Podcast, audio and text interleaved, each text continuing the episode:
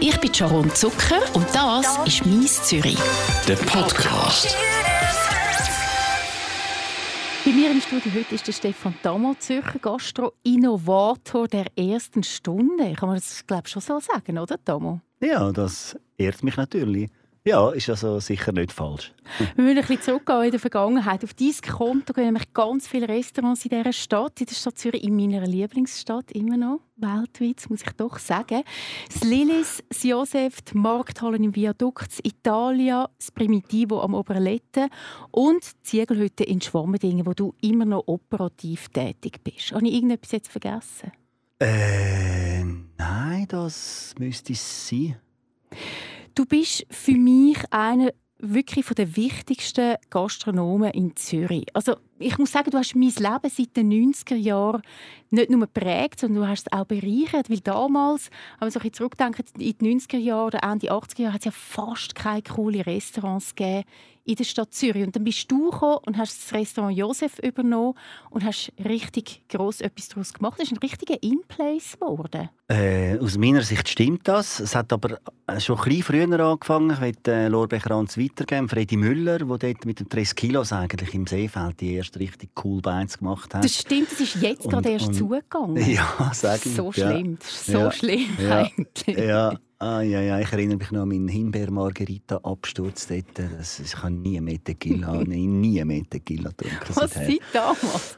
Genau. Und der Erik Plass, der Josef eröffnet hat, gell, das bin gar nicht ich gewesen. Ich habe ja am Buffet angefangen im Josef. Er ist auch im, äh, eigentlich aus dem 3 Kilos Kuchen gekommen. Also ich würde sagen, dort hat äh, so die äh, die Auffrischung von der Gastroszene vielleicht seinen Anfang genommen. Gut, vielleicht bin ich dort noch ein bisschen zu jung. Also ich habe einfach das 30 Kilos gekannt, das war so das Einzige.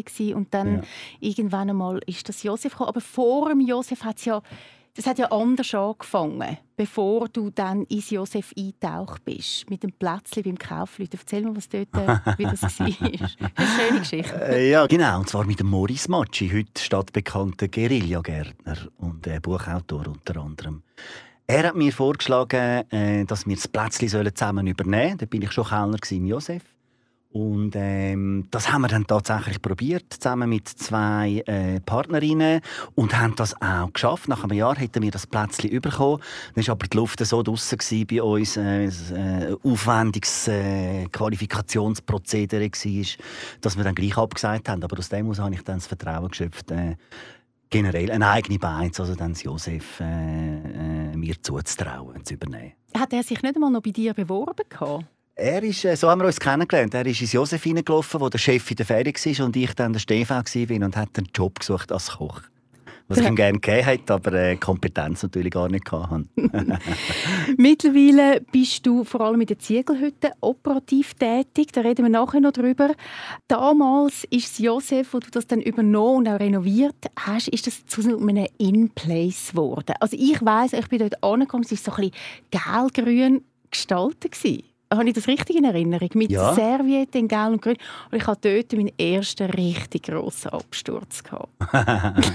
noch im Alten, also noch ja, im Gelb-Grün. Genau. Ja, das war auch wirklich ideal zum Versumpfen dort drin. Es war so eine gemütliche äh, sagen wir, Quartierbeiz. Äh, wo aber auch die erste Beiz war, die über das Quartier raus Leute, Leute angezogen hat. Äh, es war ein In-Place damals. Und es ist, glaube ich, immer noch In-Place. Wie hast du das so lange können haben? Äh, das ist schön. Keine Ahnung. Das sind jetzt, äh, seit wir umgebaut haben, 25 Jahre. Beim Josef war das Konzept, dass wir es immer konzeptionell so anpassen, dass es zu uns passt, oder? Mit dem Älterwerden. Josef ist eigentlich mit uns älter und dann auch wieder jünger geworden. Also das Publikum ist älter und äh, ist älter geworden jetzt mit euch? Das Konzept. Wir haben das Konzept immer wieder äh, dem angepasst, so wie wir es für richtig gefunden haben. Und das ist dann im 204 ist das eine Verjüngungskur mit, den, mit der äh, eine Art Club äh, mit dem Club-Interieur und der Einführung von der kleinen Teller, also der Abschaffung vom Hauptgang, äh, DJ-Übung und so weiter. Das ist dort das, was wir gefunden haben. Brauchen wir und braucht das Quartier eine Art eine authentische Blödswort. Eine Art äh, einfach ein coole, cooles Restaurant mit Bar und Musik, wo alles so atmosphärisch dann verschmilzt. 2004 haben Sie das Konzept in dem Fall geändert. Das ist jetzt auch schon 15 Jahre seither. Ja. Bleibt das jetzt noch ein Weile so oder kommt da noch mal etwas Neues in nächster Zeit? Ja, gell, ich bin natürlich dann nicht mehr, mehr als ein stiller Partner und ehemaliger Patron. Was die Jungen jetzt vorhaben, es hat immer wieder Ideen gegeben, um es äh, Scheuch äh, noch mal vielleicht auffrischen, aber eigentlich ist ist es äh, so, wie es ist, ist es eigentlich legendär. Und ehrlich gesagt, ich bin froh, wenn es möglichst äh, so bleibt, wie es ist. Das Lilis hat jetzt erst gerade vor ein paar Wochen seinen 20-jährigen Geburtstag gefeiert. Das mhm. ist ja mhm. auch eine ganz äh, eine grosse Geschichte damals, wo das aufgegangen ist. So etwas hat man in Zürich noch nicht kennt. Höchstens vielleicht in London oder keine Ahnung, New York. Wie bist du auf das Konzept gekommen? Eben genau, in London und New York und auch in Bangkok haben wir recherchiert, wo uns der Raum angeboten worden ist von der Riffraff Crew. Ähm, haben wir dann gefunden, wir wollen etwas Urbanes, oder? Ein urbanes Food-Konzept. Asiatisch hat uns dort interessiert. Wir haben eh immer nur das gemacht, was uns selber interessiert hat. Und was wir selber äh, gefunden haben, wäre jetzt noch eine geile Idee in dem Quartier, wo wir ja auch selber gewohnt haben. Und das hat es dort, äh, ähm, also was es in Zürich noch nicht gegeben hat, ist ein, äh, ein asiatisches Konzept gewesen, ohne Lampion, ohne Drachen und vor allem, wenn man einen asiatisch essen hat man äh, so Glutamatbomben äh, sich müssen zumuten, dass es also wirklich nichts Tolles war und dann noch zu, zu, eigentlich zu sehr überhöhten Preisen auch. Also wir haben frische asiatische Foods dann eingeführt zu günstigen Preisen. Das war eigentlich die grosse Innovation gewesen. Und es hat sehr authentisch geschmeckt. Das habe ich dann allerdings erst Jahre später herausgefunden, als ich selber mal in Thailand war. Unbedingt. Das war natürlich der Anspruch, dass man richtige ähm, asiatische Küche bietet. Wir haben auch praktisch nur asiatische Köche gehabt, wobei eben der, der die ganzen Rezepte gemacht hat und das Menü zusammengestellt hat, das ist der Markus Nüssli aus Schwammendingen Das ist, äh, der ist vorher jahrzehntelang in Asien umgereist, jetzt noch. Und ich nenne ihn, äh, ich nenne immer liebevoll und respektvoll den begnadetsten Fresssack der Welt. Also er hat, er hat das äh, Konzept gemacht, das Menükonzept vom Lilis. Und wie ist denn das jetzt? Sind das immer noch ausschließlich asiatische Köche, die kochen im Lilis? Ja. Es hat viele, die hier geboren sind. Ein Teil ist hier geboren, äh, wie so äh, Asian Secondos. Hat es ein paar. Und sonst äh, nicht nur Thai, sondern all over Asia. Du bist immer vorne und hast immer herausgefunden, was die Leute wollen, was die Leute brauchen in dieser Stadt. Ich mag mich noch erinnern, als an mein allererstes Public Viewing Fußball WM 98 oder so ist das unter der Kornhausbrücke. Ich glaube, bis zu dem Zeitpunkt hat es das gar nie gegeben in, dieser Dimension nicht, ja. Also Public Viewing ist ja heute ein Begriff, den hassen wir Fußballfans, hassen den, oh, Entschuldigung. nicht mehr brauchen. Das ist eigentlich äh, äh, heute alles. Äh... Wie soll man denn dem sagen? Ja, es ist schon, es ist richtig, was du sagst. Es war das erste Public Viewing aber das war dort noch aufregend Fußball in selber Zeit ist ja gar noch nicht salonfähig gewesen. Das hat man ja dann den Freundinnen und den Girls eigentlich nur so, ähm, hat sich dann eher ein bisschen verdruckt und ist Fußball schauen. Das ist dort noch äh, überhaupt kein Social Event gewesen. Aber eigentlich. du hast es zu einem gemacht, weil ich bin dort auch angegangen. Ich habe keine Ahnung von Fußball und habe plötzlich gefunden, ja, ja Fußball ist, ist weniger Das cool, natürlich ein Bubentraum Das Stadion hat es geheißen, oder? Wir haben dort äh, das Letten gerade äh, können übernehmen. Wir haben das Konzept gegeben in der Stadt für ein äh, Kiosk weiter, weiter Fluss aufwärts, dort wo jetzt Primitivo immer noch steht. Und wir haben aber gesehen, das war auch mit dem Maurice Matschi und dem Markus Nüssli übrigens, wo wir das Konzept gemacht haben. Wir haben gesehen, dass man den Raum muss grösser denken muss. Wenn man die Leute will dort abholen muss man das Areal umgestalten. Weil unter Kornesbruck hast du noch Blutspuren gehabt, du hast äh, Stacheldraht gehabt, wo wir also wirklich noch selber weggeschnitten haben. Noch von der offenen Drogenszene. Du hast schwarze Kreuze gehabt, du hast Fixen gehabt, überall in den Gebüschen. Und wir haben den Brückenraum im Speziellen müssen, wählen, dann aufwerten und dann ist die Idee gekommen, 98 äh, machen wir eine WM-Bar mit diesen zwei Tribünen, die grosse Leinwand, was Vermögen gekostet haben dazu mal mit der Bar in der Mitte und diesen schwarzen Plastikvorhängen. Ich muss sagen, ja, da bin ich heute noch stolz drauf. Ja, ganz Zürich ist dort angerannt und mich denkt, seit dort äh, sind dann die WM-Bars auch erst gekommen. Bist du, du bist der Erste gewesen? Nein, das ich jetzt so nicht für mich in Anspruch nehmen. Sicher der Erste, der es so gross gemacht ja. hat, das schon. Aber im 94 an der WM zum Beispiel hat es schon den Sportsman Club gegeben und im Josef, äh, meine Fußballbar. Und der grosse äh, Erfinder von Fußballbar ist der, ist der Viktor Benziger mit dem, äh, mit dem L-Lokal. Du bist beteiligt an so vielen Restaurants in der Stadt Zürich. Du kennst dich aus in dem Metier. Jetzt hört man immer, oh, ein Restaurant aufmachen, das ist im Fall wirklich der Tod. Geh ja nicht in die Gastro, da krüppelst dich zu Tod und verdienst nichts. Hast du einfach Glück gehabt? Also tendenziell ist das der richtige Ansatz. Wenn du Gastronomie machen willst, musst du wissen, es ist Knochenarbeit, es braucht wahnsinnig viel Herzblut und du verdienst extrem kein Geld.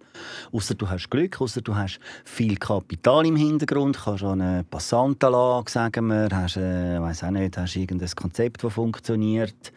Ähm, so, aber eigentlich äh, machen sich viele ein falsches Bild über Gastronomie und was es zu verdienen gibt. Du hast Bestand seit 30 Jahren. Was ist dein Geheimnis, dass das so gut Ja, jetzt läuft? muss ich mal sagen, gell, also ich, ich, ich stehe jetzt am Mikrofon, aber allein hätte ich jetzt genau gar nichts auf die Reihe gekriegt, sondern äh, das sind äh, ein Haufen gescheite und fleissige Partner immer mit im Boot gewesen. und das ist sicher ein Geheimnis von unserem Erfolg dass wir so viel Kompetenz äh, haben können vereinen für Konzept äh, zu entwickeln und wir haben uns halt für die Zeit wahnsinnig viel Gedanken gemacht und alles hinterfragt und äh, viel über Bord geworfen, was das damals eine Konvention war. Und vielleicht auch das, dass wir Gastronomie als erste so richtig als Gesamtkonzept angeschaut haben, als Gesamtkunstwerk und auch Grafiker und Architekten und Künstler äh, von Anfang an mit einbezogen haben, im Josef zum Beispiel oder auch im, im Lilis und, und darum eben auch heute vielleicht noch verhebt. Jetzt ist das in den 90er Jahren, wo das alles ein bisschen gekommen ist, wo Lilis gekommen ist, wo Josef gekommen ist. Mittlerweile schiessen die Restaurants und die Cafés wirklich wie Pilz aus dem Boden. Man hat den Überblick fast nicht mehr. Es ist sehr, sehr schnelllebig. Einmal ist total der Trend Thai-Food, dann ist der Trend vietnamesischer Food, dann ist es japanisch. Mich dunkt das noch schwierig, aber deine Beizen oder wo du beteiligt bist oder bist, das funktioniert nach wie vor. Yeah. Hast du da Angst auch, dass das irgendwie überrollt ja, ja, wird von diesen Trends? Das ist überhaupt nicht selbstverständlich, gell? weil ähm, also steckt halt viel Arbeit dahinter. Das eine ist Innovation, dass man ein gutes Konzept am richtigen Ort zur richtigen Zeit auf den Boden bringt und dann haben wir auch den, den Schnuff hat, zum, äh, bis es greift. Und nachher ist es Knochenarbeit, erneuern an den Details, viele gute Leute finden, gutes Klima schaffen. Also du bist äh, jetzt nicht drauf und dran, deine Beizen irgendwie japanisch zu orientieren, weil das gerade Trend ist? Nein, ich bin stolz darauf, dass wir eine Art ein äh, paar Legenden äh, geschaffen haben und die sollen eigentlich äh, mehr oder weniger so bleiben. Mittlerweile ist es auch normal, dass man Restaurants wie auch Hotels natürlich bewertet. Wie ist das? Wie, wie gehst du um, wenn es irgendwo eine schlechte Bewertung hat auf einem von diesen Portalen?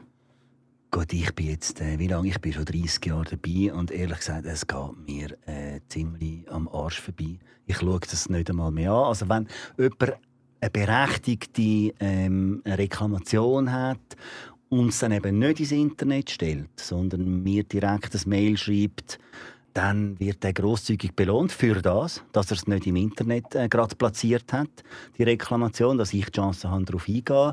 Und dann nur schon für das äh, gibt es in der Regel einen rechten Gutschein. Und wenn er dann noch recht hat mit der Reklamation, dann, äh, dann bin ich noch großzügiger. Aber Internetkommentar, komm, das, äh, das tue ich mir nicht mehr an, dass ich mich an dem orientiere. Soll ich jetzt schon mal eine Reklamation anbringen, damit ich dann auch grosszügig belohnt schon vorher? Scheiße. Vor neun Jahren mhm. ähm, hast du die Wirtschaft Ziegelhütten in Schwammendingen übernommen. Du selber kommst ja aus Schwammendingen. Sonst ist Schwammendingen jetzt ja. so für Stadt Zürcher nicht unbedingt liegt das am Weg, aber trotzdem läuft es. Was ist dort das Konzept, dass es so gut funktioniert? Obwohl so weit weg? Ja, gell, es ist auch wieder eigentlich der gleiche Denkansatz gewesen, wie schon mit dem Lilis und dem Josef. Wir haben gesagt, Zürich ist urban und Schwammendingen ist Teil von dieser Stadt. Ähm, und wer findet, äh, 20 Minuten mit dem Tram und 10 Minuten laufen, ist ein weiter Weg für in eine gute Beine zu gehen, der denkt provinziell. Und, und ähm, das, also, und dann ist das natürlich, also, ich habe gewusst, äh, wie schön das, das ist. Ich bin ja dort aufgewachsen, an dem, an dem Waldrand und habe das Potenzial gesehen und eine authentische Landbeiz. Ich meine, wir machen so eine schöne Gastronomie dort oben mit dem eigenen Garten, mit den Kühen von nebendran, äh, mit den Sachen, die wir mit, weißt, was wir im äh, Wald und auf der Wiese zusammen sammeln. Wenn es dann etwas hat, das, ist, äh, das habe ich schon gedacht. Zusammen mit der Schönheit von dem Ort dass das dann irgendwann hoffentlich wird funktionieren. Es hat eine Zeit gebraucht. Aber funktioniert es auch, weil du eben der Tomo bist und man dich kennt und man weiß, hey, der hat eben schon das Lilis gehabt, der hat schon das Josef gehabt, ähm, jetzt macht er wieder etwas Neues. Hey, das muss etwas Gutes sein. Ja, das hoffe ich schon, dass ich, dass ich die, die Glaubwürdigkeit habe bei den Leuten, die mich noch kennen von, von der Stadt. Äh, das hat, sicher, das hat sicher nicht geschadet. Aber wir haben auch müssen beweisen, dass wir es dass können und, und letztlich ein gutes Preis-Leistungs-Verhältnis und einen guten Gegenwerk muss dort oben unbedingt bieten, dass die Leute dann eben den Weg auf sich nehmen. Aber mittlerweile funktioniert es. Ich war auf eurer Webseite und dort steht, ihr kauft ganze Tiere und verarbeitet sie dann im Haus. An meiner also, Webseite? Ja. das ist ja schön gestaltet, die übrigens. ja, danke. Aber wie muss ich mir das vorstellen? Dann holen ihr eine Sau ins Haus und sie dort rein schlachten, oder was? Ja.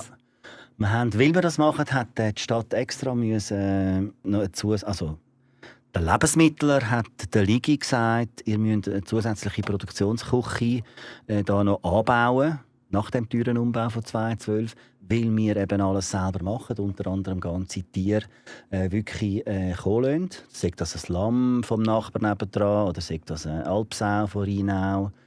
Äh, Kühe haben wir jetzt noch nie ganze so... Doch einmal haben wir eine ganze gemacht. Aber äh, das ist tatsächlich so, dass wir oft ganze Tiere, jetzt auch wild, so kommen und die selber dann äh, verarbeitet. Also du schlachtest dann auch so ein Tier Nein, selber? Metzger ist nicht das gleiche wie Schlachten. Die kommen also schon äh, tot. Die sind dann also ziemlich tot, wenn sie bei uns sind. und wir verarbeiten es aber. Wir schneiden es auseinander und machen dann Terrine, Würste, äh, Gutterböff und was man dann halt alles macht. Man redet seit Jahren davon, dass das Industriequartier langsam nicht mehr so hip ist, sondern dass jetzt Altstädte kommt. Ist aber nichts passiert. Altstädte ist jetzt nicht der hipster Ort. Ist es demnächst Schwammendingen? Ja, das hat man vor, irgendwie, vor sieben, acht Jahren hat man schon gesagt, Schwammendingen werden jetzt, weil wir in der Ziegelhütte sind, der neue äh, das neue Hipster-Quartier. Dann habe ich immer gesagt, gehen wir mal auf den Schwammendingenplatz schauen, wie es da wer dort so rumhockt. es ist ein weiter so Weg dorthin, aber ich finde es natürlich ich find's so ein cooles Quartier zum Wohnen und das denken mittlerweile viele Leute. Äh, du, hast, äh, du bist naturnah, du hast einen, einen, zentralen Dorfplatz, quasi. Du hast eigentlich äh, vieles, was man braucht, ist schon dort und vieles wird noch kommen. Also die Hipster haben Einzug gehalten zu Schwammendingen? Hipster würde ich nicht sagen, aber ähm, zum Beispiel, wenn ich. Es, es hat sicher Verjüngung gegeben, weißt du, die neuen Genossenschaftsbauten, die sie angestellt haben. Attraktiven Wohnraum, wo jetzt viele junge Familien einfach jetzt auch gerne in Schwammendingen sind. Oder meine Nachbarschaft dort am Waldrand oben hat sich auch so äh, massiv geändert. Es sind viele Leute halt weggestorben und junge zugezogen. Was muss es noch geben in Schwammendingen, damit es wirklich ein In-Place wird oder ein Hipster-Quartier?